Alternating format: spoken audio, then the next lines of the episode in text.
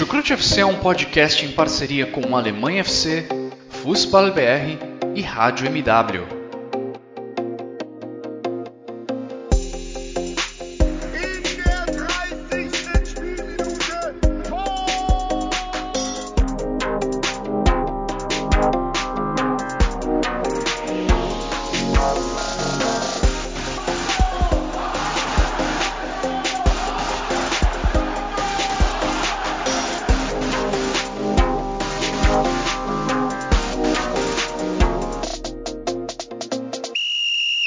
Sejam muito bem-vindos, fãs da Bundesliga. O meu nome é Guilherme Ferreira e eu recebo vocês para mais uma edição do Chucrute FC.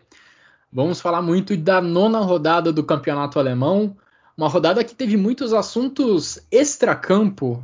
A gente teve alguns jogos decididos de forma tranquila dentro de campo, mas fora dele, muitos assuntos. Demissão, primeira demissão de treinador nessa temporada da Bundesliga. Mark Van Bommel não é mais treinador do Wolfsburg.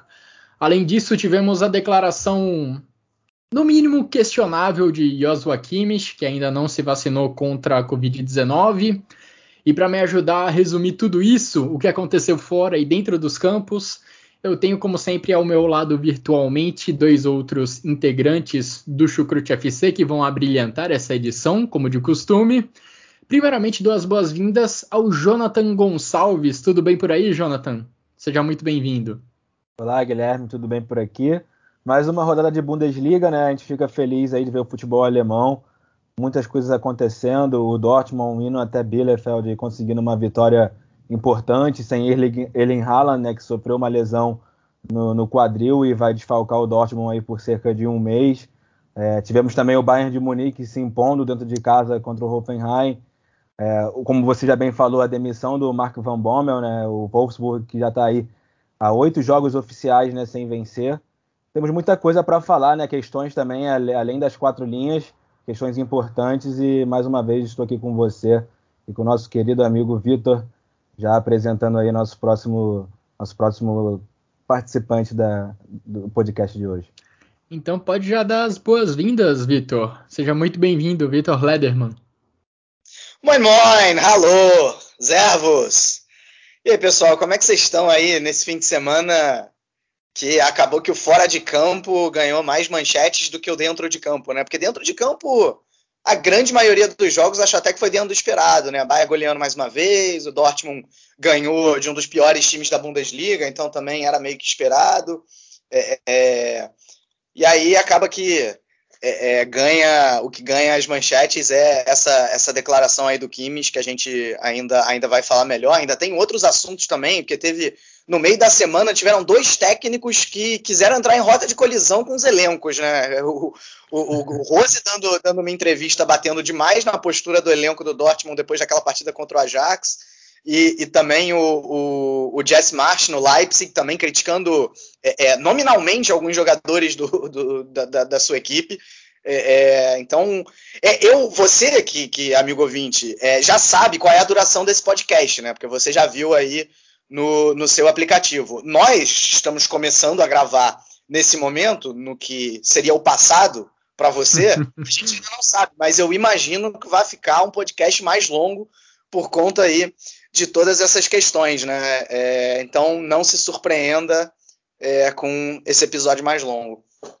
Pois é, já para deixar o nosso ouvinte ciente, estamos gravando, estamos começando a gravação desse episódio no domingo, né, 24 de outubro, 15 para as 4 da tarde. Vamos ver que horas a gente termina. Inclusive a rodada da Bundesliga ainda nem acabou, né? O Borrom, inclusive, está conseguindo um resultado até surpreendente, né? Ganhando de 1 a 0 do Eintracht Frankfurt. O jogo ainda está em andamento. Ao final dessa edição, ele estará encerrado. Vamos ver se a equipe do Borrom consegue manter esse placar, que, olha, deixaria o Eintracht Frankfurt numa situação bem complicada. Estou aqui ao lado de dois flamenguistas, né? A gente estava conversando sobre viagem para Montevideo, sobre se isso é possível ou não, enfim. Mas agora a nossa viagem é para a Alemanha, é para falar sobre essa rodada da Bundesliga. E a gente vai começar falando primeiro sobre o jogo, sobre o futebol do Bayern de Munique, que venceu com facilidade mais uma vez dentro da Allianz Arena, depois de ter batido o Benfica no meio da semana por 4 a 0, o Bayern de Munique voltou a fazer esse mesmo placar, repetiu o placar diante do Hoffenheim, uma vitória tranquila da equipe do Julian Nagelsmann, um gol de Gnabry, um gol de Lewandowski, um gol de Choupo-Moting e um gol de Coman. O Hoffenheim pouco incomodou o Manuel Neuer, ao contrário até do que o Benfica fez no meio da semana, e o Bayern de Munique se mantém líder da Bundesliga, Jonathan. Mesmo com o Julian Nagelsmann rodando alguns jogadores, tendo alguns desfalques, a gente nota que coletivamente essa equipe do Bayern de Munique está ganhando muita força. E olha, eu até desconfiei dessa possibilidade no início da temporada, mas o Bayern de Munique acho que inquestionavelmente já está ali na primeira prateleira de times da Europa nesse momento da temporada. Sim, com certeza. A performance contra o Benfica também no meio de semana mostrou isso se impôs muito em Lisboa, no Estádio da Luz, e fez o, uma, uma, grande partida, venceu com propriedade. E agora na Bundesliga também, vencendo o Hoffenheim, que é uma equipe que também costuma é, é, fazer jogos difíceis contra o Bayern, né? mas dessa vez não, não fez um jogo difícil.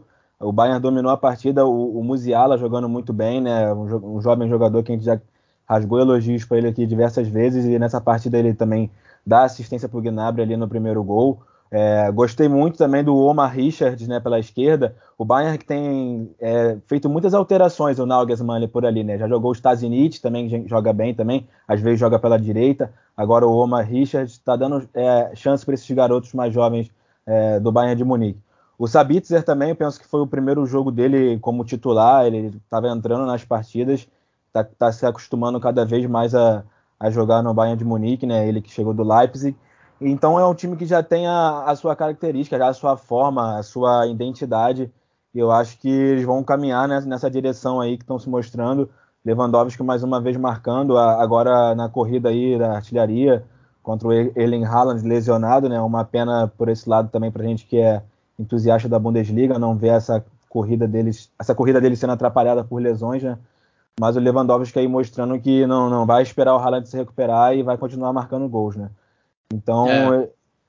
então eu penso que o, que o Bayern de Munique está com uma, uma identidade, está com um, um, futebol bem jogado. Claro que tem coisas para melhorar, coisas para acertar, mas está deixando o seu torcedor satisfeito, né?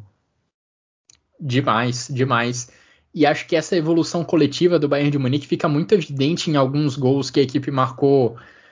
Acho que o segundo gol contra o Bayern Leverkusen na semana passada e o primeiro gol marcado contra o Hoffenheim nesse final de semana, por serem trocas de passes muito rápidas em que cada jogador parece que já sabia onde o companheiro estava antes da bola chegar, com passes de primeira, entrando na grande área e conseguindo criar ótimas oportunidades de balançar as redes. Eu acho que a forma como o Julian Nagelsmann trabalha bem essa equipe ofensivamente fica bem evidente nesses gols em, em que o Bayern de Munique consegue trabalhar de forma coletiva para balançar a rede adversária. Queria saber de você, Vitor, qual que primeiro falando das questões dentro de campo, né? O que você vê de evolução dentro do Bayern de Munique? É uma equipe que de fato vem mostrando um ótimo futebol nas últimas semanas. É, acho que é uma equipe que se prepara também para diferentes cenários, né? É, é, é, era justamente isso que eu esperava do, do Nagelsmann desde o início. Até tinha aquela interrogação que eu cheguei a expor aqui no, no Chucrute uh, em relação a como que ele ia, como que ele ia domar. É, domar acho que não é uma expressão muito boa, porque quem doma, doma algum animal, né? E de maneira nenhuma quero tratar o, os jogadores do Bayern como, como, como animais. Mas assim, a, a, maneira que ele conseguiu gerenciar, a maneira, a maneira como que ele iria conseguir gerenciar o vestiário, porque ele, ele não que ele é, é, entrou em rota de colisão com, com, com jogadores do Hoffenheim ou, ou do Leipzig, mas alguns chegaram a, a se incomodar em determinado momento da flexibilidade tática excessiva, é, é, porque numa hora ele tinha que exercer uma função e de uma hora para outra o jogador tinha que exercer uma outra função. É, e, e, e, eu me questionava em relação a isso no Bayern de Munique, mas a capacidade dele de fazer um elenco tão bom jogar, é, eu nunca duvidei. E, e, aliás, mesmo com a ausência dele, né? Porque ele tá, tá aí com Covid, é, e, e quem está comandando dentro de campo o time é, é o auxiliar, né, o Top Müller. Então, uh, o, que, o que demonstra também mais uma capacidade né, da, da adaptação. Claro que o Nagelsmann tem muito ainda porque ele, ele fala com ele, ele tá, tá comandando a distância, né? É, tá, tá, de home office, digamos assim. É, então, uh, e, e, mesmo assim o, o Bayern continua muito bem.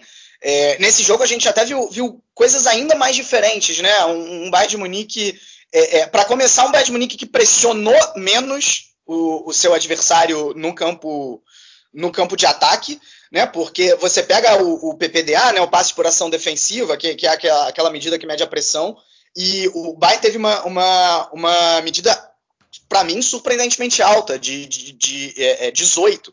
É, né? Ou seja, o Hoffenheim conseguia trocar 18 passes dentro da zona defensiva sem ser incomodado. É, o, que, o que não é comum. Mas, de todo jeito, o, o, o Bayern, mesmo assim, continuou tendo mais a bola, né? Esse dado do PPDA, ele só é quando o Hoffenheim está com a bola, mas no geral quem teve mais a bola foi, foi o Bayern. E de uma maneira a... diferente. Fala. E acho, que, e acho que isso acontece muito também porque o Bayern consegue abrir vantagem logo cedo, não é? É, sim, sim. É, é, e, é aquilo que a gente fala, né? Faz um gol e logo faz o outro. Isso aconteceu, né? O 2 a 0 ele, ele, ele veio muito, muito rápido, né? É, e, e, então, uh, é, o, o, que, o que mais me agradou é que, assim, ok, uh, já, já era comum a gente ver nos últimos jogos o time com a bola, com uma saída de três ali, e aí o Davis escapava bastante pelo, pelo lado esquerdo.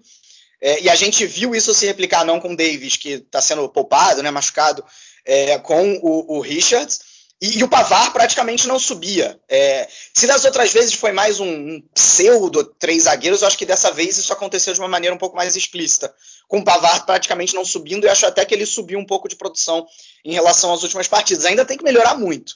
Né? Não estou gostando muito do desempenho do Pavar nos últimos jogos, mas assim, o, o Bayern como time me agrada bastante. Na frente se organizou de uma maneira um pouco diferente também, né? O Kimmich à frente da zaga, o Zabitzer e o Miller um pouco mais à frente, com o Musiala mais centralizado, e aí o, o Miller chegando é, para participar dessa, dessa, desse poderio ofensivo também, claro, junto, junto com o Lewandowski e o Gnabry, como de praxe, mais à direita, é, é, dando, dando amplitude, né? É, e funcionou muito bem, funcionou muito bem. Isso, claro que o Bayern de Munique já é um time que é, é, os seus jogadores se movimentam bastante. Então, você vai ver o Miller trocando de posição com o Gnabry, ou quando o Sané está jogando, o Sané puxar mais para o centro justamente para a chegada do Davis no corredor, ou que nesse seria do Richard.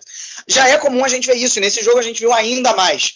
Uma movimentação ainda maior nesse setor de ataque, do Miller trocando com o Musiala, o Lewandowski vindo às vezes construir jogo. É, é, e claro que, que isso, deu, isso deu muito certo mais uma vez. Né, uma vitória mais uma vez muito tranquila do Bayern de Munique.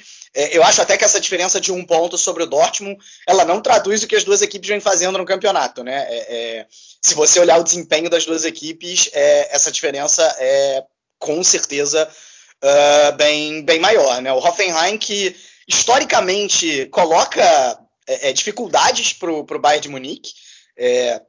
E, e, dessa vez não teve, não teve qualquer chance. O que mostra também uma, uma evolução desse, desse time do Bayern, né? É, ah, ganhou as últimas 10 Bundesligas. É, eu acho que em termos de desempenho, se você as pegar. nove ainda, calma.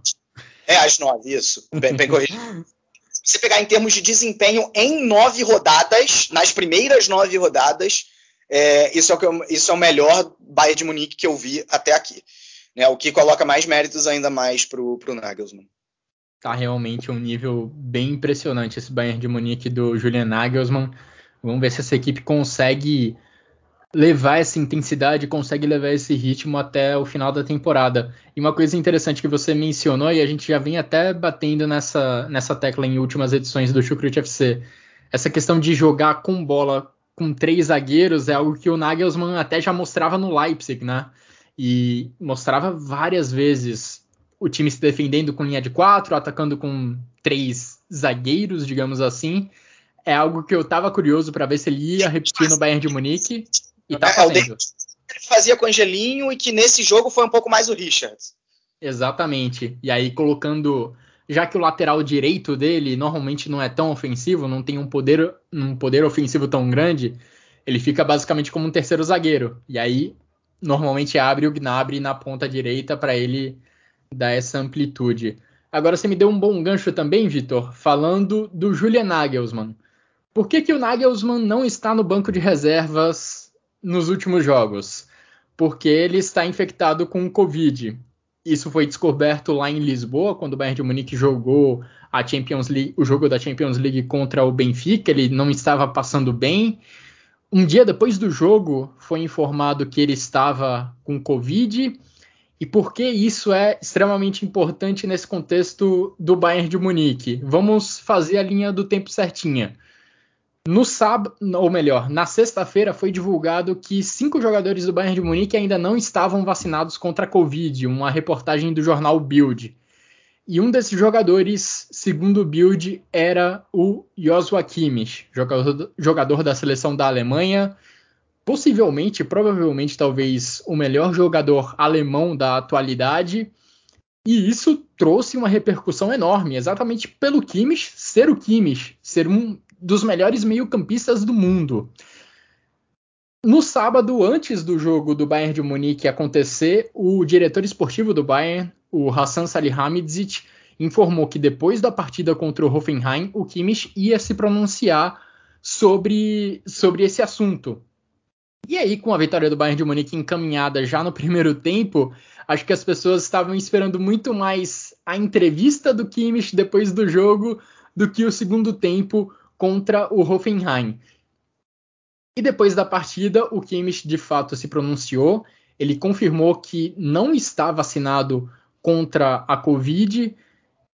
Ele disse ainda não ter segurança para se vacinar por falta de, segundo ele, estudos a longo prazo sobre os efeitos da vacina contra a Covid. E isso, obviamente, despertou uma discussão muito grande, porque pelo próprio sentimento de surpresa, né? O Kimmich e o Goretzka, que são dois companheiros de Bayern de Munique, eles se destacaram muito de forma positiva no início da pandemia por terem lançado uma campanha contra a favor do combate à Covid-19, arrecadando fundos para incentivar pesquisas e incentivar a compra de produtos que pudessem combater a Covid-19. Então, de todas as pessoas do Bayern de Munique que você pudesse esperar que pudessem se não se vacinar contra a Covid-19, ou seja, tomar uma postura contra o combate à pandemia, o Kimmich seria uma das pessoas que você menos esperaria esse tipo de, de atitude. Então foi de fato uma declaração, uma informação surpreendente essa não vacinação do Kimmich é, para a Covid-19 e que, olha, pode trazer impactos para o próprio clube, para o próprio Bayern de Munique. O treinador dele precisou ser afastado por conta de uma infecção por Covid-19 no meio da semana. E a gente sabe que o fato de você estar vacinado contra a Covid-19 diminui a possibilidade de você transmitir a doença para outras pessoas. Enfim, queria te ouvir primeiro, Jonathan, sobre essa situação, sobre como essa informação chegou a você, qual é o impacto que isso trouxe a você, porque, é claro, se isso acontecesse com um jogador de terceira divisão, a gente possivelmente nem comentaria muito aqui no Chucrut FC, mas aqui a gente está falando de Joshua Kimmich, repito, um dos principais, se não o principal jogador alemão da atualidade e um dos líderes do Bayern de Munique. Então, por ser o Joshua Kimmich, essa informação acaba repercutindo muito.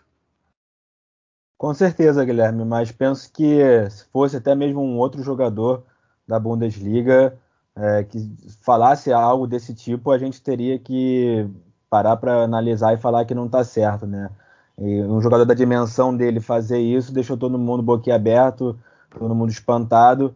É, não foi o primeiro jogador que, da Bundesliga que demonstra ser anti-vacina, já teve o Julian Brandt no Borussia Dortmund, já teve o, o Walt Weghorst no, no Wolfsburg, e é uma pena, né, a gente ver isso de pessoas, personalidades famosas, né, jogadores de futebol, é, de uma grande liga, que recebem um salário enorme, que é, tem o, o, próprio Joshua Kimmich né, com essa consciência de classe aí, de ter combatido o Covid lá no início de tudo, no ano passado, junto com o Goretzka e outros jogadores alemão, né, o, alemães, né, o, o Julian Weigel. Eu lembro que na época ele, ele conseguiu juntar é, muitos jogadores na causa do Wiki Corona, né? E agora, na, nessa altura do campeonato, ele vem com uma declaração dessa, decepcionando todo mundo que, que acompanha o futebol alemão, que tem o futebol alemão como referência, né? Porque geralmente eh, quem acompanha o futebol alemão e, e gosta sabe que ele é exemplo em, em, vários sentidos, né? Não é só a questão do jogo, do futebol em si. É, desde os dos estádios, das administra administrações de clubes, lógico que às vezes tem alguns problemas ali, aqui, cada, cada clube é gerido de uma forma, mas eu ficamos com uma imagem, uma imagem bem negativa do, de um dos principais ídolos do, do futebol da Alemanha é, em atividade, né? Um jogador que tem muito potencial para ser lembrado aí por muitos e muitos anos, porque é jovem ainda e já fez muitas coisas pelo Bayern e está sendo um dos principais nomes, né? Bota a braçadeira de capitão da seleção da Alemanha. Então ele tem que ter noção do, do que, que ele vai dizer, o que ele vai se expressar assim publicamente. Então uma, uma bola fora aí do, do Kimmich uma pena mesmo ele ter falado isso. Vamos ver aí se vai ter próximos capítulos. Né? Não, não quero ver ninguém lá do Bayern de Munique aí testando positivo nas próximas semanas. Isso reper, repercutindo mais, né? Porque isso aí vai ser muito mal, tanto para o Bayern como para o Kimmich, para o clube, para é, a própria Bundesliga em si. É, e a gente aqui no Chucrute até preferiu separar os, os assuntos, né? Porque se por um lado o Bayern de Munique está indo muito bem dentro de campo, goleando, conseguindo atuações exuberantes às vezes, fora de campo, nesse caso, o Kimmich acabou marcando um gol contra e a gente tem que repercutir aqui pela dimensão, né? Como o Jonathan falou, que tem o Kimmich dentro do cenário do futebol alemão. Vitor, você fez uma thread muito boa, com muito conteúdo no Twitter. Inclusive, indico a quem estiver ouvindo o Chucrute FC a conferir lá no Twitter todos os comentários que o Vitor Lederman fez sobre essa questão do Kimmich, mas acredito que você tenha muito também a expor aqui no, no nosso podcast, a acrescentar nessa discussão, porque é um assunto importante e que merece, de fato, nosso destaque. Repito, é, Acredito, inclusive, que outros jogadores, muitos outros jogadores da Bundesliga tenham cometido essa mesma atitude, tenham essas mesmas dúvidas, digamos assim, sobre a efetividade da vacina. E é grave da mesma forma, mas pelo fato de ser o Kimmich, pelo fato dele, no início da pandemia, ter promovido tantas ações positivas no combate à pandemia, isso nos trouxe uma surpresa muito grande. Bom, vamos lá. É, bom, para começar, aliás, eu queria agradecer a repercussão que essa, que essa trilha teve, de verdade, porque é, foram quase duas mil curtidas e eu estou muito longe de, de, ter esse alcance normalmente. Então é realmente um sinal de que. É, é não, não é um por ser importante. É, não é porque ah, é legal, eu tive duas mil curtidas, meu ego está aqui quentinho, não é isso. É justamente pelo que você falou, é porque é um assunto importante é, é, e, e, e, o que eu acho que é mais importante é que assim, a, cada coisa que ele falou, cada frase dele, você podia ver que aquilo não se enquadrava de alguma maneira é, com, com a realidade, né? É, e, e, eu reconheço que foi, foi, assim, foi uma trid muito pesada, assim, tipo, batendo, batendo realmente no que, na minha opinião, tinha que bater. Agora, antes de eu ir um pouco pro conteúdo, porque muito do que eu falei nessa trid eu acho que eu acabo tendo que, que é, de alguma maneira, repetir aqui. É, eu acho que tem, que tem que contextualizar algumas coisas, tá? A primeira coisa, a cultura de vacinação na Alemanha ela não é igual à do Brasil. E isso tem que ser colocado, né? E, e, e aí, no caso da Alemanha, do ponto de vista negativo. Né? É, primeiro, com um exemplo pessoal. Uh, eu, desde criança, até porque eu, eu tenho muita alergia, é, é, eu sempre tomei vacina de gripe. É, e, e, quando eu cheguei aqui, uh, depois que eu consegui um emprego, o meu trabalho ele ofereceu a vacina de gripe e o meu colega de trabalho, um deles que já tem é, quase 50 anos, ele disse que ele nunca tinha tomado vacina de gripe na vida é, e, que, é, e que ele só tomou porque o trabalho incentivou a tomar. É, e uma outra colega, é, um pouco mais jovem do que eu, na, na casa ali, chegando, se aproximando dos 30, é, disse assim que também nunca tinha tomado e não fazia questão de tomar, mesmo a vacina sendo de graça. Né, de graça, óbvio que não, o trabalho estava oferecendo de graça para os funcionários. Né? É, então, acho que isso, isso diz muito sobre, sobre a cultura e estou pegando um caso particular, agora indo para o geral. Uh, há mais de dois meses na Alemanha, quem quer tomar vacina, toma. Ponto. Né, tem campanha em frente a estádio, né, a gente viu é, é, campanha do, do, próprio Bayern de Munique, inclusive, na Allianz Arena, é, é campanha de vacinação em massa. É, eu aqui a cinco minutos da minha casa, se eu vou na estação central de Duisburg, tem lá um posto de vacinação é, para eu tomar uma vacina. Quer dizer, eu já tomei, né? Então eu não poderia tomar no caso, mas enfim, para quem não tomou, tomar. Enfim, então o acesso ele está completamente amplificado e mesmo assim há dois meses que não cresce substan substancialmente a taxa de vacinados. Está ali 68, 69%, alguma coisa assim.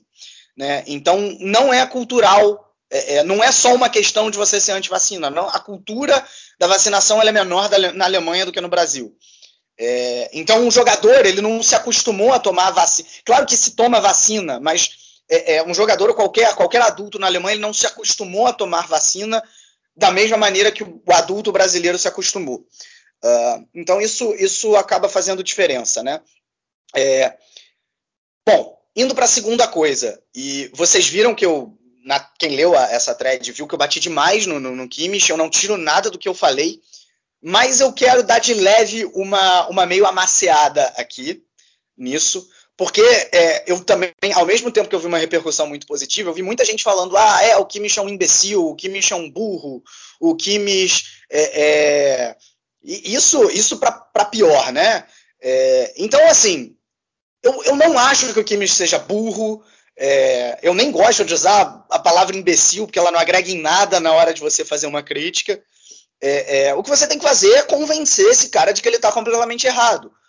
Que foi mais ou menos o que eu tentei fazer é, com, com a thread, entendeu? É, é, é, e, e, acho que esse, essa contextualização que eu acabei de dar das vacinas, ela coloca uh, talvez as pessoas com alguma insegurança. então, eu, eu acho que, assim, ah, o Kimmich me decepcionou. Sim, o Kimmich me decepcionou absurdamente. Tipo, pô, admirava muito e acho que ele foi uma bola fora. Óbvio que foi uma bola fora. É, é, mas assim, ah, o Kimmich é um bolsonarista. Tipo assim, Kimmich nem deve saber quem é Jair Bolsonaro, sabe? Se sabe, sabe completamente é, é, é de uma maneira superficial, né? É, tipo, eu, eu acho muito improvável ele convivendo com as pessoas que ele convive, que ele tenha votado na, na FD, que seria, vamos dizer, de uma maneira assim bem rasa, o equivalente ao bolsonarismo na Alemanha. Mas, repito, de uma maneira bem rasa, né? Você não consegue estabelecer essas relações diretas de um país para o outro. Né? Então, assim, ah, calma, não, o Kimmich não é bolsonarista, o Kimmich, o Kimmich não é de extrema direita, o Kimmich não é. O, o Kimmich ele, ele, ele, ele foi completamente irresponsável, é, foi uma bola muito fora. É, mas vamos com calma. Dito isso, dito tudo isso, ok, agora está na hora de bater tudo que tem que bater. Né? É, e vocês, alguma, algumas, algumas questões eu acho que vocês já abordaram muito bem. Primeira coisa, ele é um exemplo. É isso que ele é. é a gente aqui no Chucrute, a gente já tem que ter alguma responsabilidade, sendo que a gente está falando para 0,0001% das pessoas que escutaram o que o Kimmich falou ontem. Né? É, então, e a gente aqui, falando para tão poucas pessoas, a gente já tem que ter alguma responsabilidade aqui no que a gente fala. Então, imagina um cara como ele. É, a, a, o que ele fala e as atitudes que ele toma influenciam no que as outras pessoas fazem. É, essa é a grande questão. Ah, ele tem direito a, a, ter a opinião dele. Tem, ele tem completamente direito a ter a opinião dele. É, é, só que essa opinião dele influencia as outras pessoas, então ele tem que estar ciente disso. E aí é que entra a grande questão. É, é, assim, ah, ele não está seguro por causa da, da em relação ao, ao, ao, efeito das vacinas a longo prazo. Cara, tá, tá na hora de. Tem que confiar na ciência, sabe? Tipo, todos os testes de vacina, eles seguiram todo o protocolo, entendeu? Fase 1, fase 2, fase 3, que eu não vou aqui é, listar, até porque eu nem tenho conhecimento para isso, mas não faltam meios para se adquirir esse conhecimento, seja no Brasil, seja na Alemanha, para o Kimmich conseguir, né? O, o médico, o, o Munique disponibilizou um médico para dar uma palestra para os jogadores sobre, sobre a, a, eficácia da vacina, e o Kimmich optou por não participar Se ele está em dúvida com, com, os efeitos da vacina no longo prazo, como é que ele não, não topa participar de um negócio desse, entendeu? É, é, é, sabe, não, não, faz nenhum sentido. É, é, e aí ele, ele, ele chega assim: ah, todo mundo deve decidir por si só é, se vai tomar vacina ou não. Não, essa opinião está completamente errada. As pessoas têm que entender. Ah, meu corpo, minhas regras. A gente não está falando de uma tatuagem. A gente não está falando da cor da camisa que eu vou vestir amanhã. A gente está falando de uma vacina. E vacina é meio de imunização coletivo, não é meio de imunização individual. Se só eu tomar vacina, a gente não vai superar a pandemia. Se só 50% da população tomar vacina, a gente não supera a pandemia. Se 70% da população tomar vacina, a gente não supera a pandemia. E ele, quando fala isso, ele está influenciando pessoas que não tomaram a vacina a continuarem a sem tomar a vacina. Esse é o grande problema. Esse é o grande problema. Ah, mas ele tem direito de ser um idiota, ele tem direito de ser negacionista. Não, ele não tem. Ele não tem. Ah, a, a vacina não é obrigatória na Alemanha. Não, não é. Deveria ser. Deveria ser, essa que é a questão. Eu não estou falando que quem opta por não tomar vacina tenha que ser preso. Não é isso. Mas quem não toma vacina tem que ficar isolado. Tem que ficar isolado. Não pode entrar em restaurante, não pode entrar em estádio, não pode entrar em. É, é, é, sei lá, em lugar fechado. Não pode, não pode. Ponto. É isso que tinha. A, a, a, na, na, semana passada, no jogo entre Leverkusen e Bayern de Munique, o Leverkusen adota uma regra diferente, que é a chamada regra 2G na Alemanha. Que é o seguinte: só pode entrar ou quem está vacinado ou quem está curado. Quem está testado não pode entrar. O Kimmich jogou essa partida. Por que, que ele entrou? O torcedor precisa apresentar o certificado de vacinação. Por que, que o jogador não precisa? Entendeu? Qual é a lógica disso? Tudo bem, na Aliança Arena na Aliança Arena vale o critério 3G, que quem é testado também, também pode, pode entrar, né? É, mas assim, tudo bem, a, lei, a lei não obriga ninguém a tomar vacina. Deveria, deveria, nesse sentido que eu falei, não é que vai prender alguém que não tome. Tem que isolar essa pessoa. Isolar no sentido de que ela vai perder alguns direitos. Sabe? É, é, é, é simples assim. É simples assim. Por quê? Porque é, é, é justamente por a vacina não ser 100% eficaz e ser, digamos, 90%, 80%, é que mesmo quem está vacinado precisa que todos estejam para essa pessoa em que a vacina não consegue ser eficaz, ela não pegar Covid. Justamente como aconteceu com o Nagelsmann. Entendeu? É, é, é simples, não é difícil de entender. É, é, sabe, não é meu corpo, minhas regras, quando o que, que você faz com o seu corpo influencia na vida de milhares de pessoas. Claro, não você sozinho, mas a sociedade como um todo. É, é, é. não é difícil de entender, sabe? Então, assim, é, é, muito complicado você simplesmente dizer que a pessoa tem a liberdade de escolher não tomar vacina. Não tem, não tem. Olha só, eu não posso, eu não posso, a minha liberdade individual não me permite fumar dentro de um avião. Por quê? Porque eu vou estar atrapalhando outras é, dezenas de pessoas que estão ali naquele avião também, que não querem conviver com aquilo. Até a década de 90 se podia, hoje não se pode. Por quê? Porque evoluímos nisso. Entendeu? A liberdade individual ela termina a partir do momento em que existe uma comunidade ali. Você tem liberdade individual para escolher a tatuagem que você quer fazer, para é, escolher o time que você quer torcer, para escolher a profissão que você quiser. Isso você tem liberdade individual para gastar o seu dinheiro da maneira que você quiser. Não. Mas isso não afeta o próximo. Em toda a sociedade. Ponto. Ponto. Não em coisas que vão influenciar diretamente o próximo. Ponto. Sabe? Então, sim, deveria ser obrigatório. E sim, um jogador de futebol deveria ser, deveria ser obrigado a tomar. As ligas deveriam tomar a atitude de ou toma vacina ou não joga futebol. Você não quer tomar? Você está no seu direito. Não vai jogar. Não vai jogar. Ponto. Ponto. Aí no Brasil tinha que ter passaporte de vacina. No Brasil, em qualquer lugar do mundo. Né? E, e, a gente, tá... e, a gente, lembra bem do, do Brasil e Argentina recente aí, né? Toda a situação que aconteceu também por aqui. Pois é, isso por. A Anvisa. Pela, pela Argentina acabar burlando é, né, as, é. a, as regras sanitárias aqui do Brasil.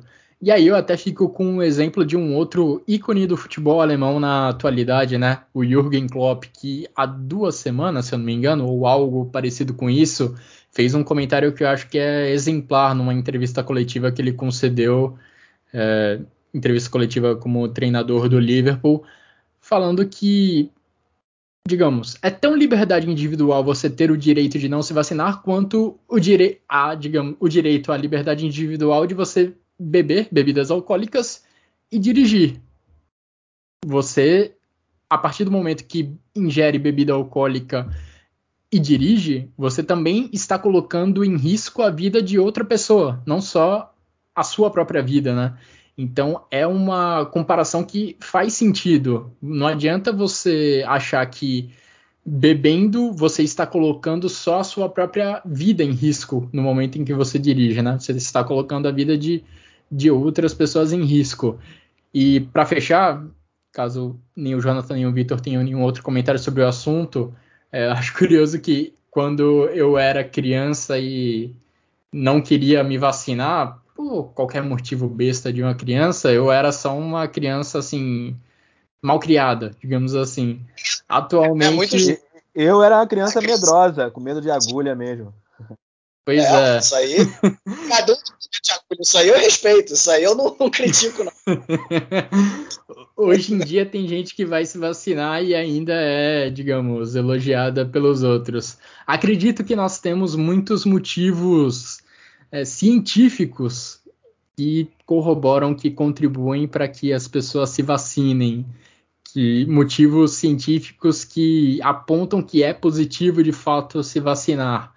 Então não precisamos ter medo de agulha e também não precisamos ter efeito dos efeitos a longo prazo que as vacinas possam Ninguém possam vai virar provocar. jacaré. Ninguém vai virar jacaré, isso é de certeza. Pois é. Eu, pelo menos, tomei minha segunda dose já há algumas semanas, há um mês ou um pouco mais que isso, e ainda me sinto normal. Posso confirmar. Faltam duas semanas para mim. Verde, né? Mas isso já valia antes da vacina. É, isso, isso já foi desde sempre, desde berço. Internamente, o verde já faz parte de mim. Bom, agora acho que a gente pode voltar pro, voltar para o futebol, podemos voltar para a bola rolando, para falar de outro jogo que nós tivemos nessa rodada.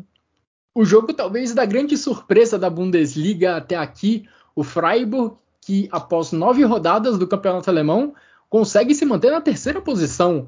E nessa rodada, nesse final de semana, vencendo um adversário de respeito, vencendo o Wolfsburg.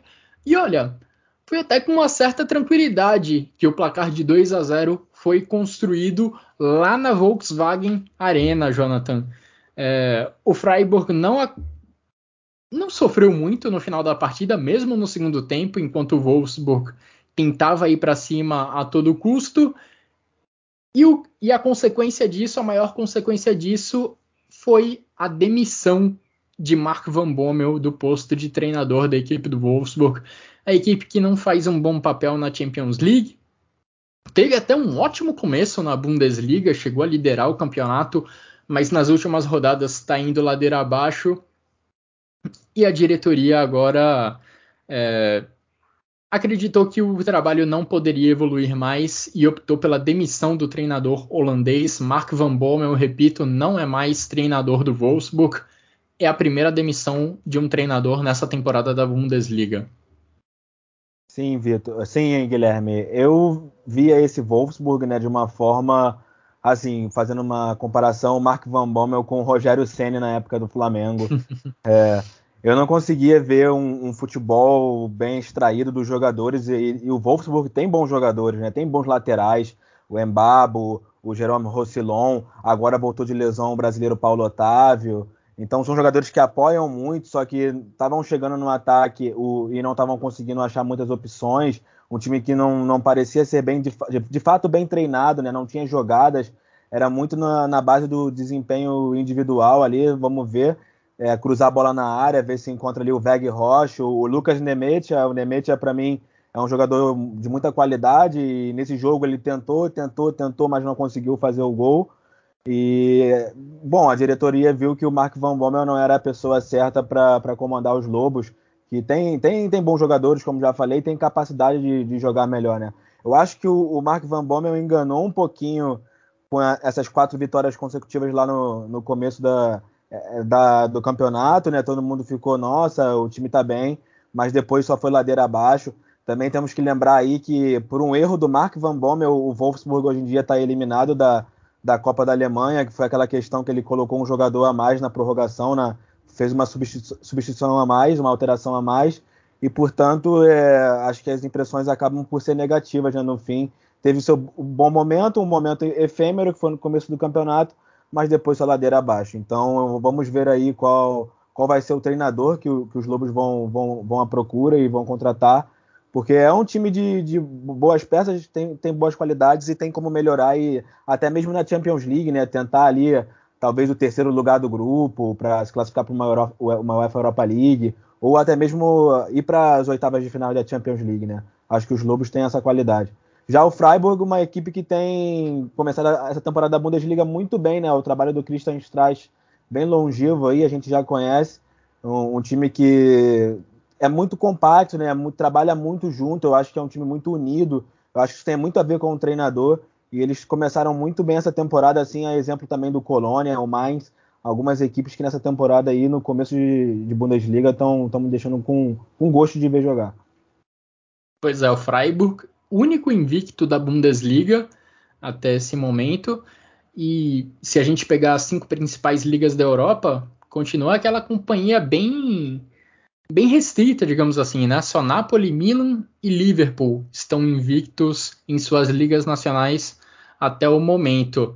Vitor, o Wolfsburg de fato não vinha fazendo não vinha fazendo boas apresentações nas últimas rodadas e dá para a gente apontar críticas dos dois lados do jogo do Wolfsburg, né? Até a temporada passada com o Oliver Glasner, a equipe mostrava uma solidez defensiva muito grande, era uma equipe extremamente intensa que não deixava o adversário pensar no que fazer com a bola.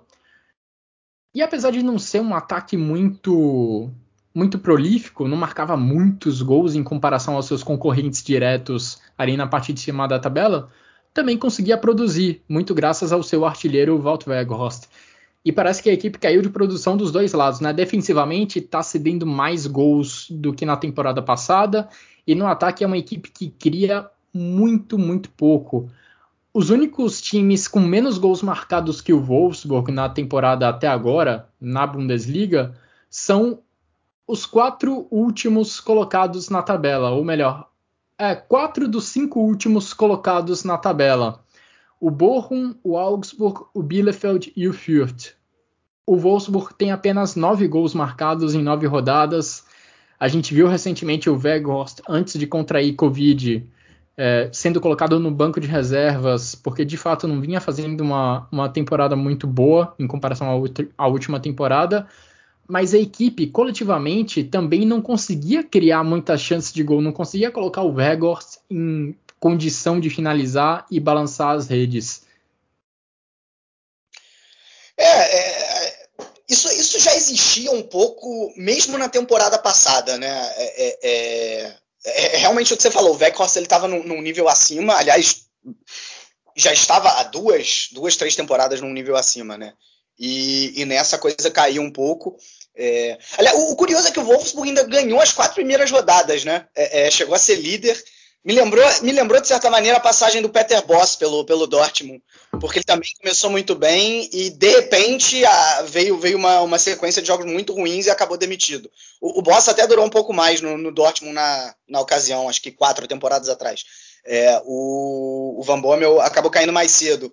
É, e, e, o curioso é o seguinte, porque o, o Wolfsburg da última temporada para essa não perdeu nenhum jogador relevante e contratou três jogadores ali na frente que me faziam crer que primeiro o Weghorst teria mais elementos, mais gente ali para muni-lo. Né? É, é, eu estou falando do Luke Bach, do Walt Schmidt e do Nemesha.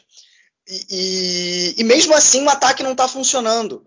N não exatamente por esses três jogadores, mas realmente o, o sistema estava desorganizado com, com o Van Bommel. Não estou querendo dizer que vai chegar um técnico agora e vai resolver tudo. Mas, mas é realmente me surpreendeu é, essa, esse início negativo do Wolfsburg. E, início eu falo, falo as, as nove rodadas em geral, né? É, já, já, excluindo, entre aspas, as quatro primeiras rodadas. É, então, é, é, de alguma maneira, me, me, surpreendeu. E me surpreendeu também essa, essa demissão, porque não se falava assim. Ontem, quando, quando o Wolfsburg perdeu, é, normalmente quando um técnico cai, né, muitas vezes a, a, mídia já noticia, ah, tá correndo risco, pode ser que substitua. Aí vem um dirigente e fala, não, determinado técnico está prestigiado, né? Sempre rola, né? É, é, tanto lá como cá. e de, dessa vez não rolou, não, não chegou a rolar esse, esse, tipo de coisa. E aí o, o Van Bommel acabou, acabou demitido. É, vamos ver como é que como é que o Wolfsburg se recupera. Assim, time para ir melhor do que está indo tem, né? É, essa nona posição acho que não, não reflete o que o Wolfsburg pode fazer. É, diferente do Freiburg, ou melhor, igual ao Freiburg. Porque o Freiburg está em terceiro também não reflete o que o Freiburg pode fazer, porque o Freiburg está fazendo muito acima é, é, do, que, do que se esperava, né? Assim, a gente já é falou aquele, aqui. É aquele velho leite ômega 3 que o Christian é. Streich está conseguindo tirar. E na temporada passada ele fez um pouco disso também no, no começo, né? Assim, no começo. É, mas é, mas é muito isso, porque eu acho que o, o, o, começo do Freiburg muitas vezes é bom e aí a, acaba caindo e dessa vez não está sendo diferente, mas mesmo assim está no nível acima né, é, é, é, dessa, dessa vez. Terceira posição, acho que na, depois de nove rodadas, eu não chequei essa informação, mas é muito provável que seja um recorde é, é, aí para a equipe da, da Floresta Negra, né? É, é, é, o que a gente falou semana passada, né? Se nas outras temporadas ele tirava leite de pedra, dessa vez ele foi um passo além e está tirando leite ômega 3, né? É, e é um time que conhece muito bem as suas limitações, assim. É, quando, quando pega um time mais forte, se defende, se defende bem, fecha bem os espaços. Quando pega um time mais fraco, pode até ter menos posse de bola também, mas vai conseguir explorar legal os contra-ataques, vai conseguir explorar uma bola parada. Aliás, fez isso mais uma vez, é, é, justamente explorando o ponto fraco do Wolfsburg, que dos 12 gols que sofreu até aqui, é, é, cinco foram de bola parada, e na Champions League, dos quatro gols que sofreu, três foram de bola parada. Né? Então, definitivamente, isso vem sendo aí um problema é, dos Lobos, coisa para o novo técnico corrigir, e que o Freiburg sabe se utilizar muito bem e, e castigou assim demais esse, esse Freiburg na, na terceira posição com 19 pontos. É, o Freiburg tem a melhor defesa da Bundesliga até aqui, só sofreu seis gols em nove rodadas.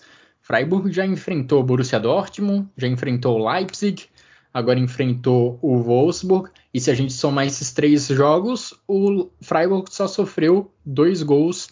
É uma marca impressionante da equipe do Christian Streich, que vai conseguindo se manter ali na parte de cima da tabela. Destaco também o Christian Gunther. A gente fala muito da defesa do Freiburg, de como ela é sólida, mas quando o time vai para o ataque, o lado esquerdo com o Gunther é um caminho muito utilizado pelo Freiburg no gol que o Freiburg marcou, no primeiro gol do Freiburg contra o Wolfsburg nesse final de semana, a falta surge de uma falta, mas essa falta surge de uma jogada do Gunter pelo lado esquerdo, ele arrancando por aquele setor.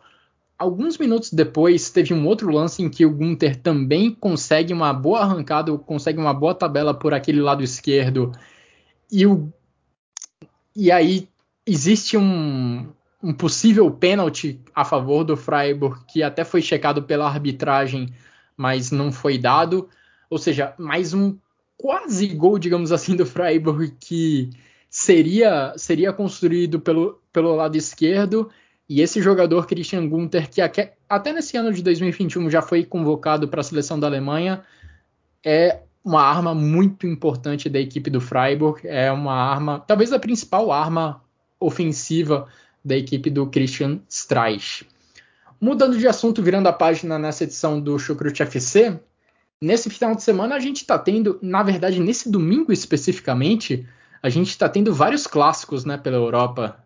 Ajax contra PSV, Barcelona contra Real Madrid, Manchester United contra Liverpool, agora também está rolando o Olympique de Marselha contra PSG, mas entre os clássicos que já acabaram, talvez o mais emocionante tenha acontecido na Alemanha, na Bundesliga.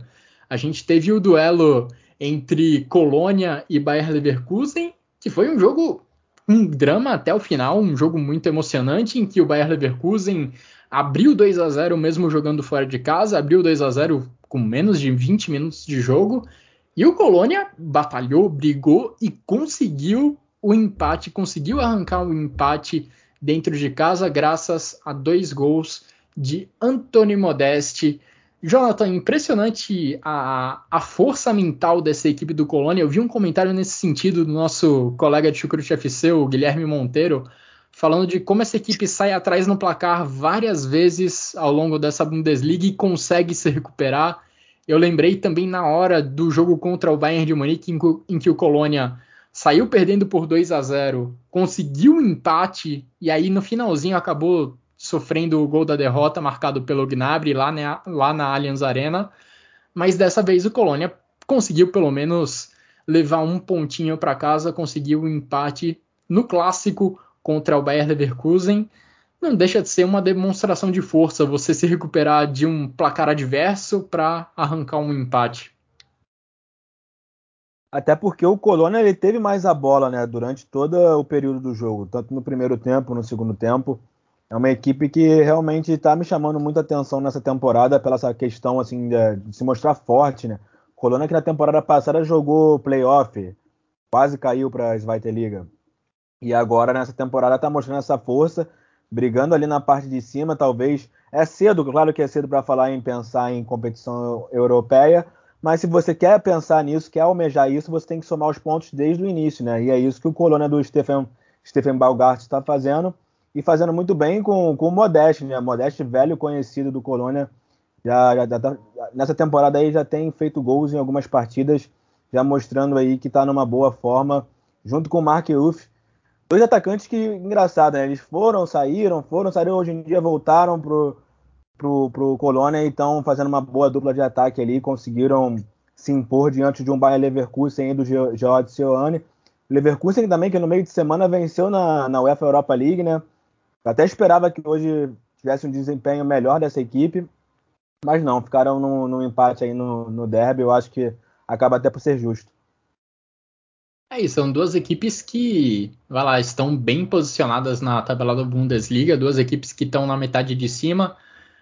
O Bayern Leverkusen, apesar da pancada sofrida contra o Bayern de Munique na semana passada e desse empate, se mantém na quarta posição. O Colônia é o oitavo colocado e Vitor, me chamou bastante atenção como o Colônia se recuperou no segundo tempo, né? O Leverkusen teve um ótimo início de jogo, conseguiu marcar seus dois gols de um jeito que vai mostrando ser, acho que, a grande força dessa equipe do Gerardo Zeuani, recuperando a bola e segundos depois aparecendo dentro do gol adversário para balançar as redes.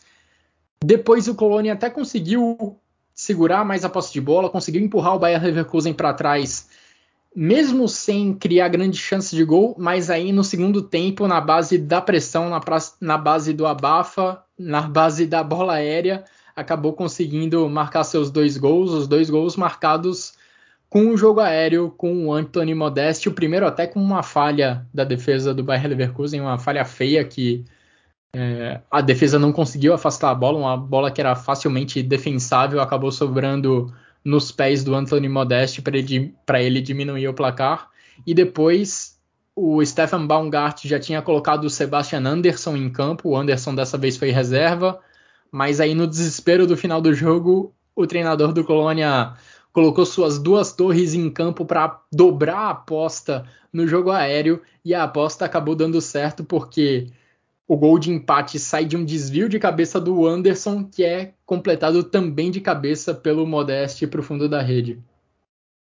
É, é, é, é, bem isso, né? Acho que a gente está vendo o ressurgimento de Anthony Modeste, né? Aquele Modeste que a gente viu na, na temporada 16-17 que levou o Colônia para a Europa League. É, a grande diferença é que, do jeito que você descreveu esse, esse segundo gol, é, parece muito que o Colônia é, é, um time de bola aérea que bota a bola na cabeça do Modeste e acabou como era esse time de 16, 17. É, só que esse time de 21, 22 não é isso. E, e aí eu vou pegar o que o Jonathan falou para exemplificar, né? Porque o Jonathan uh, uh, falou muito bem, né? O Colônia com muito mais posse de bola, teve 62% de, de posse de bola. É, cara, não, não precisa ser é, é, há duas temporadas, há uma temporada atrás, não. Há cinco meses atrás era inimaginável um jogo entre Colônia e, e, e Leverkusen, dados os técnicos uh, que essas equipes tinham, né? Vamos lembrar que o, Leverkusen é, ainda estava com Peter Boss. é, teria só 30, 38% de posse de bola contra um Colônia, é, seja de qual fosse o técnico, quando a gente for olhar as últimas temporadas, né? E isso é uma mudança que o Baumgart está implementando, está implementando muito bem, né? Ok que o, o, o, esse segundo gol ele sai numa jogada aérea, o primeiro gol também é, é, um cruzamento na área, mas o Colônia é muito mais do que isso, né? É, é, e assim começou muito mal a partida, começou mal porque é, a transição defensiva estava bem ruim, o Leverkusen estava conseguindo justamente nessas rodadas, roubadas de bola que você citou, chegar tranquilo no gol, sempre em, em vantagem numérica. Acho que até nesse sentido o Colônia está sentindo muita falta do Skiri, que está machucado, uh, que é um jogador importante ali na, na defesa do Colônia. É, é, o primeiro jogador na frente dos zagueiros, né? Exatamente, exatamente. E, e, e, é justamente por ali que o, que o Leverkusen conseguia roubar a bola, conseguia construir as suas jogadas, principalmente também pelo lado direito com o Frimpong. As subidas do Frimpong foram muito importantes. Aliás, é, ainda no primeiro tempo, quando o jogo está 2 a 0 ele tem uma chance claríssima de gol. É, ele chuta na trave. É, o grande problema dessa chance é que ele tinha dois jogadores livres que poderiam terminar de finalizar sem goleiro, naquela, e aí o Leverkusen faria 3 a 0 e provavelmente fecharia o caixão dos botes. No segundo tempo, o Colônia melhorou absurdamente, melhorou essa transição defensiva. O Jonas Hector, pela lateral esquerda, cresceu muito na partida. E aí o Colônia conseguiu, primeiro, não tomar esse, esses contra-ataques, essas transições uh, que o Leverkusen estava fazendo. E segundo, conseguiu chegar na frente para fazer esses dois gols. É, e ainda finalizou muito mais, né? Assim, o, o 2 a 2 ele, ele termina com, com, com, um resultado bastante justo pelo que as equipes fizeram em campo. É, é, o que só reforça essa boa temporada do Colônia. Né? Quando, quando a gente olha a posição, não parece estar tá tão bem assim, né? Tá na, tá na oitava posição, e se você olhar os últimos cinco jogos, os resultados não são bons. Não ganhou nas últimas cinco partidas. É, é, agora, o único resultado. Não, ganhou do Greuther Fürth, perdão. É. Uma vitória nos últimos cinco jogos, mas só sobre o Lanterna. É, é, só que quando você, você olha primeiro o desempenho, ele não corresponde, talvez, a esses resultados. A grande surpresa foi na semana passada de ter tomado cinco do Hoffenheim jogando muito mal. Né? Foi realmente a, a exceção. Agora, tirando isso, é, realmente um, um estava bem que... desfalcado. E quando estava bem desfalcado. O, o Skiri não estava jogando e o Hector, que foi essencial na partida de hoje, também não estava jogando e dessa vez voltou e, e impactou de, de, maneira positiva. Agora eu queria só dar uma, uma, leve contextualizada nessa partida, né? Porque essa partida é um clássico. É, primeiro porque assim ele, é, o, o, é, é, uma rivalidade. Porque normalmente a gente tem uma, uma, dupla rivalidade na Alemanha, né? Bayern de Munique, 1860 Munique. Borussia Dortmund, Schalke 04. Hamburgo, Werder Bremen. O Hamburgo até tem o São Paulo, mas que é uma rivalidade que, principalmente para o torcedor do Hamburgo, ela acaba sendo menor. Né? É, é, ou então Nuremberg e Greuther Fürth. É, é, e, e, nesse caso, da, daqui da região do, do, Rio Reno, é onde mais se aproxima do que seria a rivalidade que acontece em São Paulo no Rio de Janeiro, né? que você tem mais de dois times. É, é, e é e é nesse contexto que eu quero explicar esse jogo, porque o maior rival do Colônia é o Borussia Mönchengladbach, tá? Deixando claro, e vice-versa. E vice-versa. Mas tem uma rivalidade menor, digamos assim, com o Bayer Leverkusen e com o Fortuna Düsseldorf.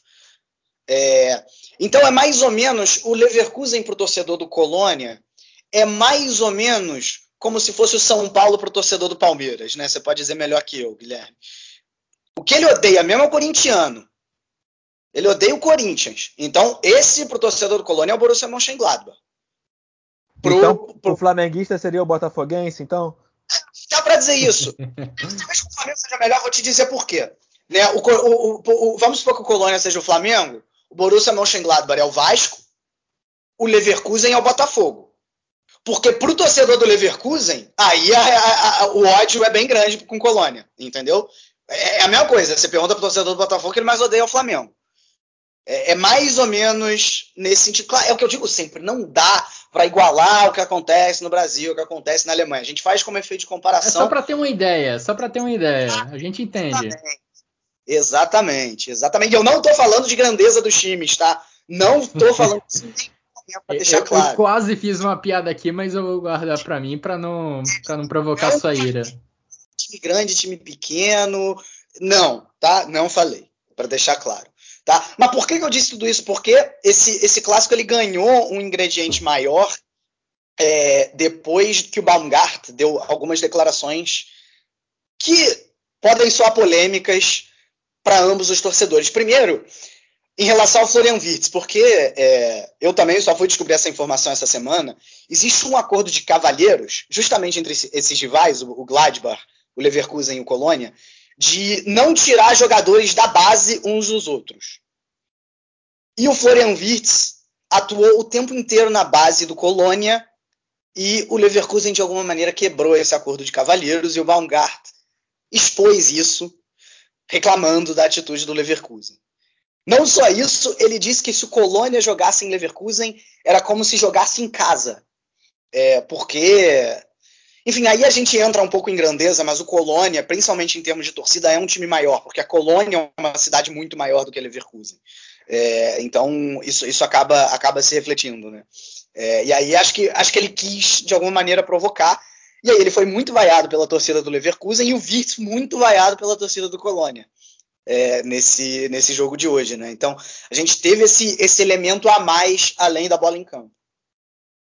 É, rivalidade é rivalidade em qualquer lugar do mundo. Ela pode ser de um nível um pouco maior ou um nível um pouco menor, mas ela sempre vai ter os seus atritos, ela vai sempre causar os seus, digamos, problemas entre torcedores, entre jogadores.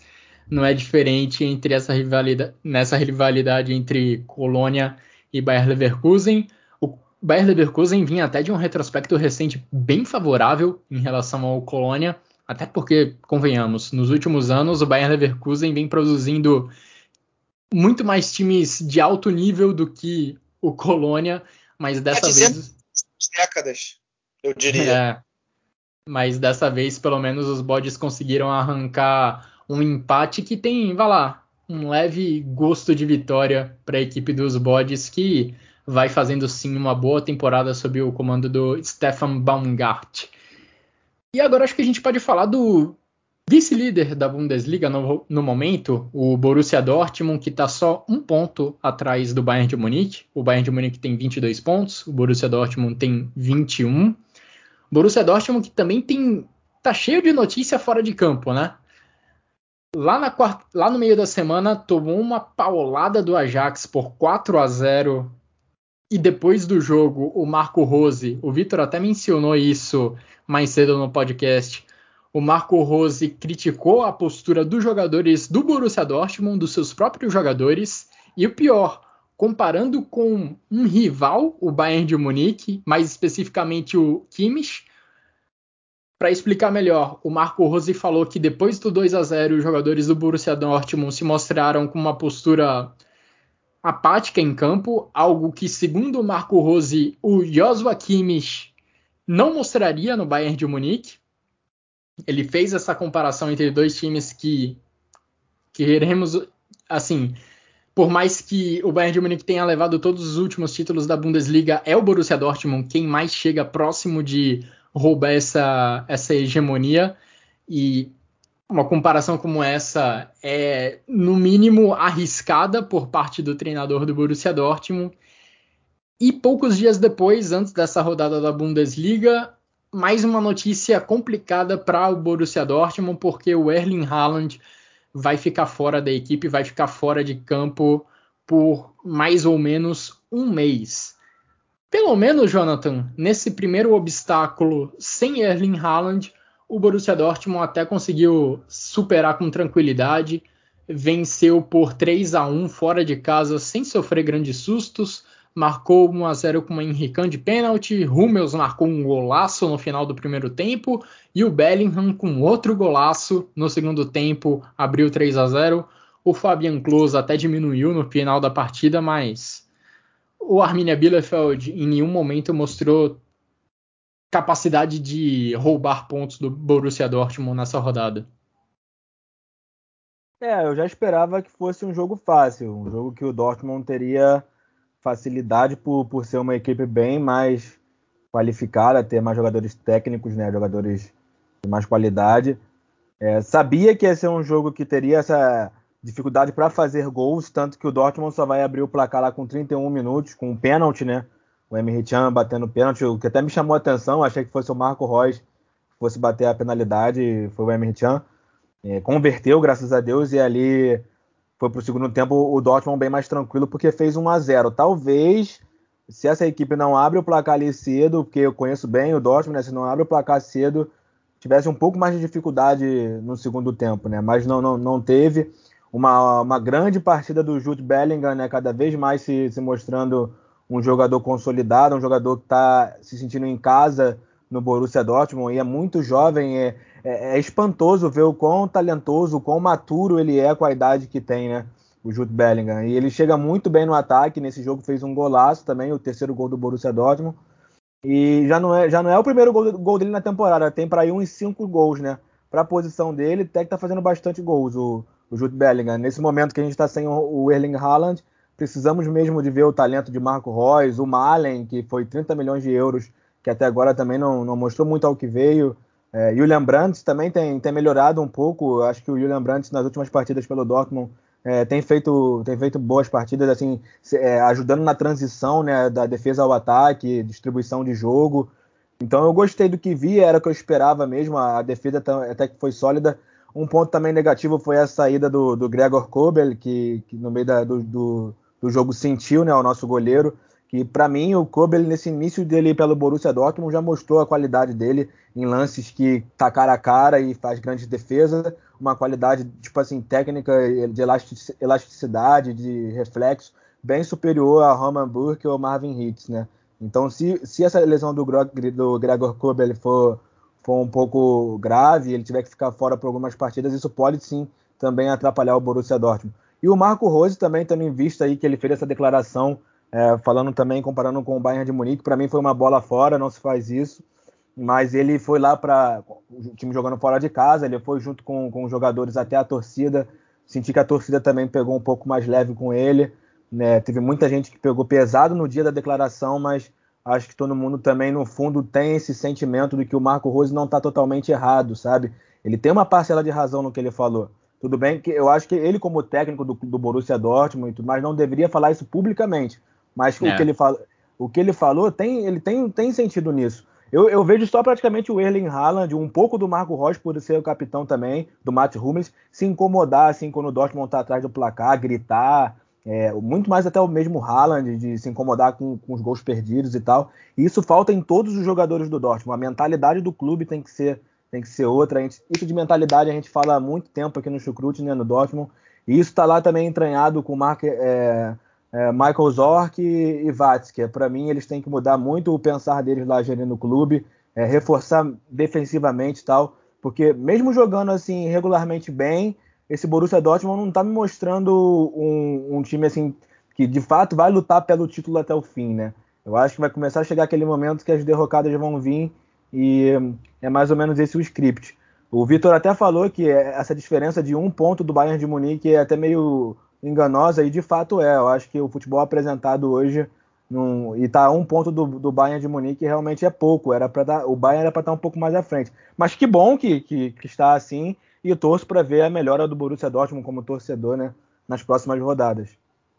É, eu acho que o torcedor do Borussia Dortmund torce não só para sua equipe vencer dentro de campo, claro, mas nessa semana ele também torceu para que a declaração do Marco Rose não caísse tão mal dentro do vestiário da equipe do Borussia Dortmund para que os jogadores pudessem compreender, digamos, da melhor forma possível, que eles entendessem como uma crítica construtiva e não destrutiva aquilo que o Marco Rose falou após a pancada sofrida diante do Ajax por 4 a 0.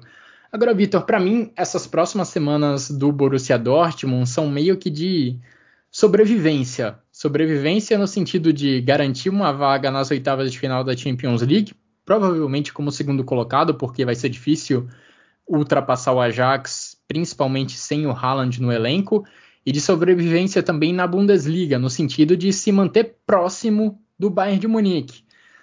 Eu acho já bem provável que algum time consiga tirar o título do Bayern de Munique mais uma vez, diante do que essa equipe do Julian Nagelsmann está mostrando, mas acho que o Borussia Dortmund tem que almejar a primeira colocação da tabela e, enfim, tem duelo contra o Bayern de Munique lá no início de dezembro. Acho que essa é a meta para a recuperação do Erling Haaland, para que ele esteja 100% nesse duelo contra o Bayern de Munique.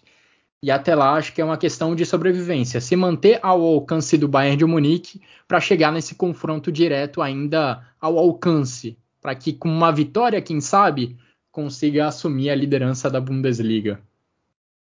É, é acho que eu, eu, acho que é a única coisa que, que dá pro, pro Dortmund de alguma maneira tentar fazer, né? Porque segurar até o final dessa Bundesliga é, é só ver o desempenho do que as duas equipes estão fazendo hoje.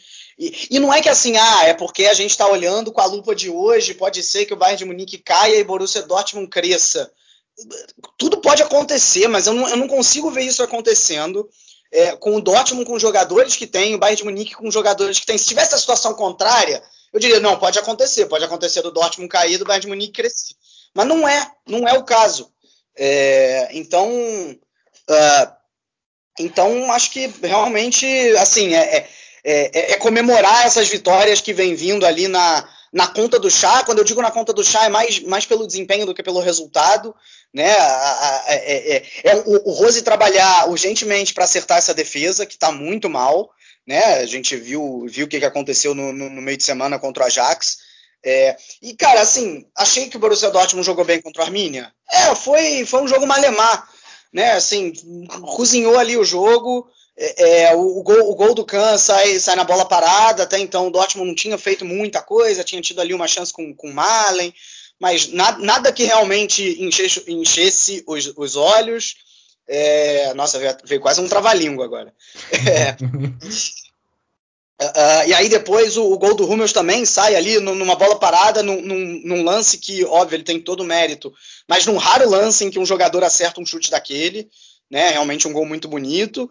É, é, e aí o terceiro gol, um golaço do Bellingham também, uma jogada individual, mas que, que não, não, não dá aquela confiança de que sem o Haaland o Borussia Dortmund vai conseguir ir, ir longe, né? É, é e são mais três jogos sem o Haaland até, até de, dezembro, até esse jogo aí contra, contra o Bayern de Munique, né?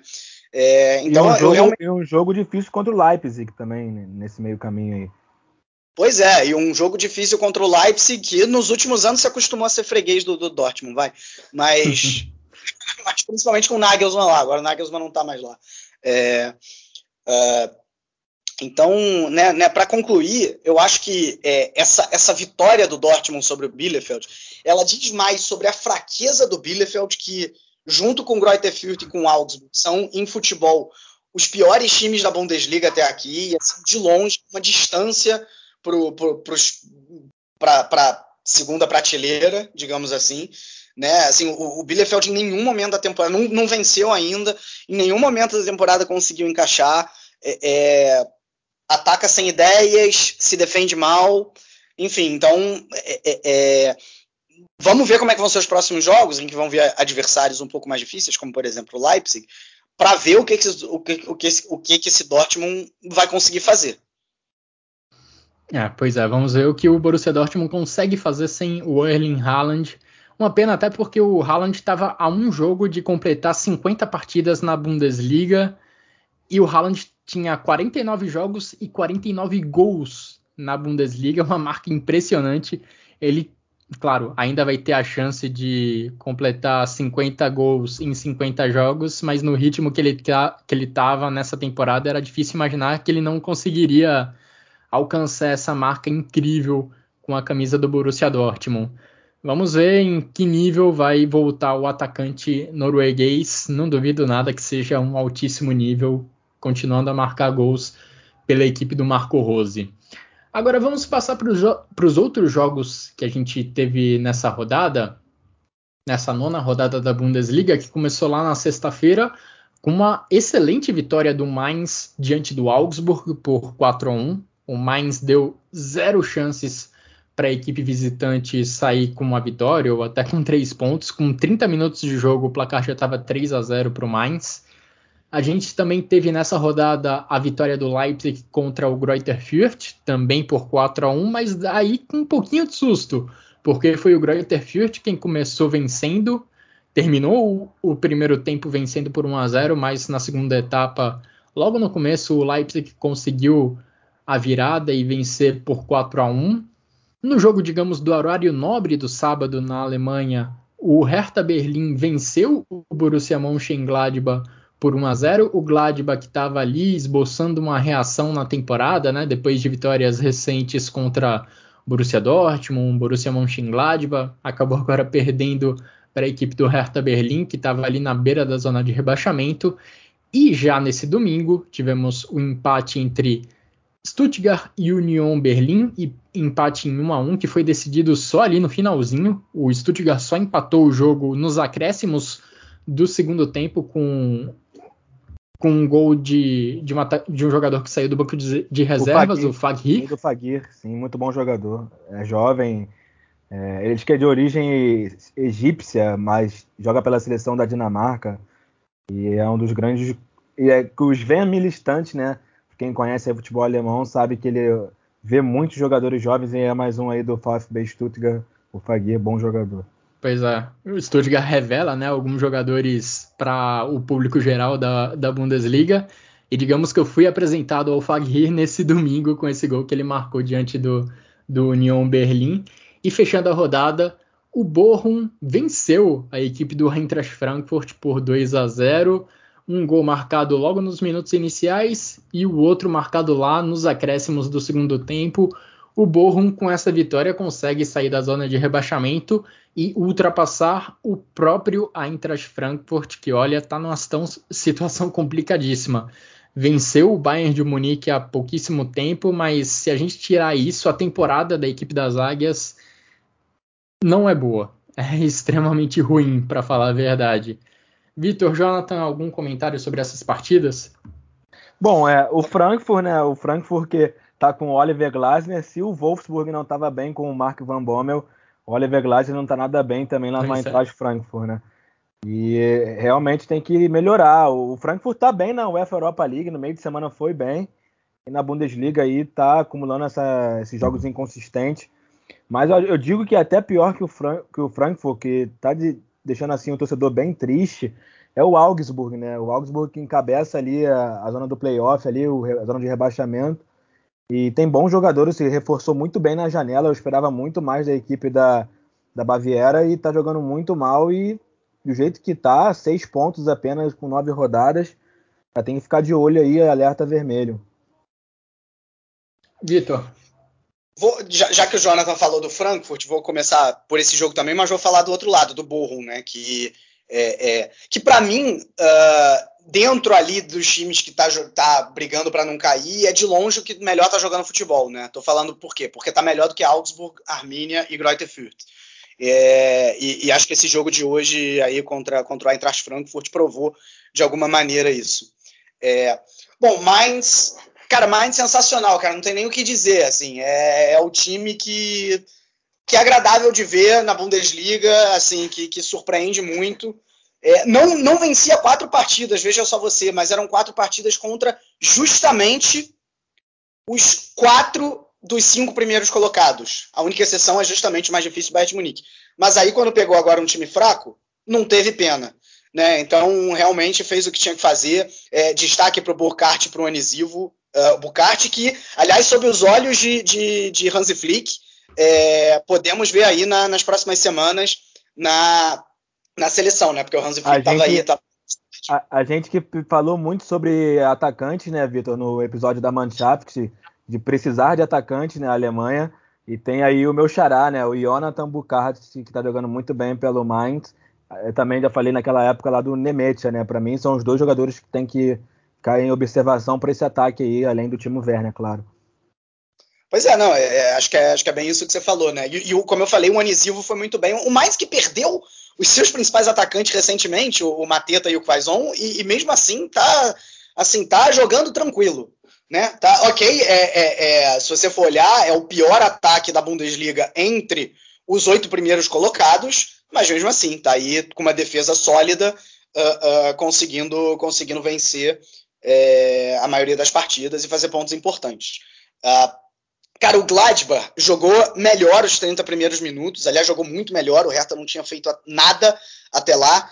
É, é realmente o estilo que o, que o Ad Ruther vem jogando nas últimas partidas e que, apesar dos resultados não estarem vindo, os, o desempenho estava vindo com Kone e Zacaria de volantes, Neuhaus perdendo espaço, tem entrado muito mais no segundo tempo. Nesse jogo ele até entrou fora, fora de posição, foi um, um, um até um, é, uma observação feita pelo, pelo Ivan Gabriel, que, que torce para o Gladbach, né, e que eu troco bastante ideia com ele no Twitter, é, que ele falou isso, Neuhaus jogando de costas para o gol não dá.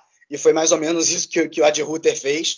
É, já no segundo tempo, quando o Gladbach estava precisando correr atrás do resultado, porque no primeiro o Hertha fez um gol meio que do nada, né? É, e aí se defendeu muito bem. O, o, Boiatá fez uma excelente partida, talvez o nome, o nome da partida. É, é e se o Gladbach não está aliando resultado e desempenho é, e está só na 12 colocação, o Hertha nos últimos jogos se recuperou, quatro vitórias nos últimos seis, nas últimas seis partidas, e se antes estava olhando para baixo para a zona de rebaixamento mais uma vez, agora já consegue dar uma respirada, está na décima posição. É, o Dardai, que chegou a ser muito, muito, muito especulado de sair, é, agora pelo menos parece navegar em águas um pouco mais tranquilas. É, é, vamos ver como é que vai se sair o Hertha nas próximas semanas. União e Berlim e Stuttgart. Fica o destaque para o Avoni, Cara, sete gols na Bundesliga até aqui. Ele só tá atrás do Lewandowski, do Haaland e do Patrick Schick do, do Bayer Leverkusen. É, é, realmente, assim, talvez ele tenha se tornado o jogador mais importante do União Berlim, que está na quinta posição. E que lamenta ter tomado esse gol aí que você citou no último minuto, Guilherme, porque senão daria em zona de Champions League à frente do Bayer Leverkusen e lamenta ainda mais porque estava com um a mais em campo. É, é, o Stuttgart teve um jogador expulso e, e, mesmo assim, mesmo em desvantagem numérica, ainda, ainda foi buscar o empate. E o Union Berlin que também está bem na UEFA Conference League, né? O Avonoí, Avonoí também está fazendo gol na competição europeia e eles estão se mantendo em, na parte de cima da tabela, o que é legal, né? Ver que o Union Berlin há duas temporadas atrás estreou na Bundesliga e hoje em dia está se consolidando como uma equipe que fica na parte de cima ali entre os sete, sete primeiros da Bundesliga. Né? É e só para concluir, e só para concluir, não, ia falar do jogo entre, entre Leipzig e Greuther Fürth, porque a exemplo do Marco Rose, o Jesse March também deu declarações complicadas em relação aos seus jogadores no meio da semana. É, individualmente, ele falou mal do Sloboslai, falou mal, acho que do Henriks. É, e pareceu no primeiro tempo que isso tinha pego o time de jeito, porque parecia um, um bando em campo. Assim, um time que, que não dialogava, basicamente. Parecia que cada um estava jogando sozinho ali. É, não existiu coletivo nenhum. O foi muito bem no primeiro tempo. É, pressionou o Leipzig no campo de ataque, abriu o placar de pênalti, poderia tranquilamente já sair com uma vitória parcial ali de 2, 3 a 0. Aliás, em alguns jogos já dessa Bundesliga, o Greuther já foram três jogos já que o Greuther saiu é, é na frente e acabou sofrendo a virada. Isso aconteceu. É, é, e, e, mesmo contra o Bayern de Munique, o time conseguiu jogar bem no primeiro tempo, pressionando o Bayern no campo de ataque, fez a mesma coisa com o Leipzig, jogando até melhor do que naquela partida. É, só que aí veio o segundo tempo, o Jesse March colocou o Poulsen em campo e o Poulsen resolveu com o jogo. É, o Poulsen, que para mim é um jogador subestimado dentro da Bundesliga, muito criticado às vezes é, é, é para mim, é, é, de maneira exagerada. É, ele está longe de ser um craque, ele às vezes parece ali um bonecão do posto em campo, desengonçado, mas, cara, ele sabe fazer pivô, ele de vez em quando aparece bem para finalizar, ele participou dos três dos quatro gols do Leipzig, aí o Leipzig encaixou e, e conseguiu essa vitória importante, porque perder para o Lanterna seria realmente algo muito complicado para os Touros Vermelhos. Ah, pois é, a vitória fundamental para a equipe do Leipzig conseguir almejar alguma coisa importante nessa Bundesliga. Como previsto, né? A gente já passou de uma hora e vinte de episódio aqui no Chucrute FC, mas agora dá para a gente tocar o barco um pouco mais rápido. Já passamos pelos nove jogos da Bundesliga. Vamos agora ouvir o resumo da segunda divisão do Campeonato Alemão com o Thiago Barbosa. Olá pessoal do Chucro FC, quem está falando aqui é o Thiago Barbosa do Bundesliga Brasil 2. Falar o que aconteceu nessa 11 rodada da Svite Liga, com todos os jogos acontecendo neste final de semana. O Alver vencendo a primeira no campeonato, o Hamburgo no último lance venceu o seu jogo, O Nuremberg goleou o Heidenheim e continua invicto. O Schalke 04 foi para a quinta vitória seguida. O Jan Regensburg na vice-liderança ao vencer o Hannover 96 e o líder São Paulo goleando no derby diante do Hansa Rostock. Vamos logo aconteceu nesta 11 rodada da Liga. Nas partidas de sexta-feira, o Ergs Big Hour recebeu o Ingolstadt e venceu por 1 a 0. O Paderborn recebeu o Hamburgo e os Dinossauros venceram por 2 a 1. Nos jogos de sábado, o Fortuna Düsseldorf recebeu o Karlsruhe e venceu por 3 a 1. O Rosenkiel recebeu o Darmstadt e ficou no empate em 1 a 1. O Nuremberg recebeu o Heidenheim e venceu por 4 a 0, continuando invicto no campeonato. O Schalke 04 recebeu o Dinamo Dresden e venceu por 3 a 0, indo para a quinta vitória seguida na competição. Já nos jogos de domingo, o vice-líder Jan Regensburg recebeu o Hannover 96 e venceu por 3 a 1. O Sandhausen recebeu o Werder Bremen e ficou no empate em 2 a 2. E o líder São recebeu o Hansa Rostock, fizeram o derby e os Piratas venceram por 4 a 0. A classificação atual está assim: o São na liderança com 25 pontos, seguido do Jan Regensburg com 22 pontos e o Schalke 04 também com 22 pontos. Já na zona de rebaixamento, o Sandhausen é o 16 com 9 pontos, seguido do Erges Big Hour com 7 pontos e o Ingolstadt na lanterna com 5 pontos. Esse foi o que aconteceu nessa 11 rodada da Svite Liga. Um grande abraço a todos e até a próxima. Muito obrigado, Thiago. Bom, agora a gente também não teve Frauen Bundesliga, o campeonato alemão feminino não teve rodada nesse final de semana. A seleção da Alemanha, a seleção feminina da Alemanha está convocada para jogar uma partida pelas eliminatórias para a Copa do Mundo contra Israel daqui dois dias. Então teremos data FIFA para as mulheres. E para a gente já chegar na parte final dessa edição do Chucrute FC, quero ouvir os destaques individuais e o golaço da rodada, começando por você, Jonathan. Qual, quais são seus votos? Bom, eu fico com o Pamecano no jogo do Bayern de Munique, o zagueiro deu duas assistências, então eu acho que ele foi primordial aí para a vitória do Bayern. Ele está se consolidando cada vez mais ali, um dos principais zagueiros né, do Bayern de Munique. Demorou um pouquinho desde que chegou do, do RB Leipzig. O outro é o Modeste, que fez dois gols no clássico, né, contra o Leverkusen, atacante do Colônia. E o Jude Bellingham, que tem jogado muito bem, um garoto de 19 anos, né, e como eu já falei, você mostra muito maturo, muito inteligente em campo um dos principais nomes do Borussia Dortmund na temporada, sem sombra de dúvidas. E o gol da rodada é o gol do Jude Bellingham, ele que recebeu uma bola ali do Marco Reus, driblou três jogadores e cavou, deu, fez uma cavadinha contra o goleiro do Arminia Bielefeld, do Stefan Ortega, e para mim foi um, um, golaço. E menção honrosa também ao gol do Matt Hummels, né? Como o Vitor falou, não é um gol que todo mundo acerta em toda a rodada, em todo o jogo, um belo chute do zagueirão aí fazendo um golaço. Então, esses são os meus destaques e o, e o gol da rodada. E para você, Vitor? Bom, fiquei com Onisivo, com Modeste e com Poulsen. E o gol da rodada, eu vou, eu vou de Bellingham também, é exemplo do, do Júnior. Boa. Eu vou de Burkhardt, do Mainz, vou de Anthony Modeste, do Colônia, e meu voto também para o Gnabry. Mais uma vez, o Bayern de Munique teve uma ótima atuação coletiva, mas vou destacar um jogador, vou destacar o Gnabry nesses meus votos. E de golaço da rodada, vou de Jude Bellingham também, acompanhando vocês. Bom, e assim a gente chega ao final de mais uma edição do Chucrute FC. Agradeço a você, Jonathan, agradeço ao Vitor pelos comentários e pelas análises. Agradeço, é claro, a todo mundo que nos acompanhou até aqui. Um grande abraço a todos e até a próxima.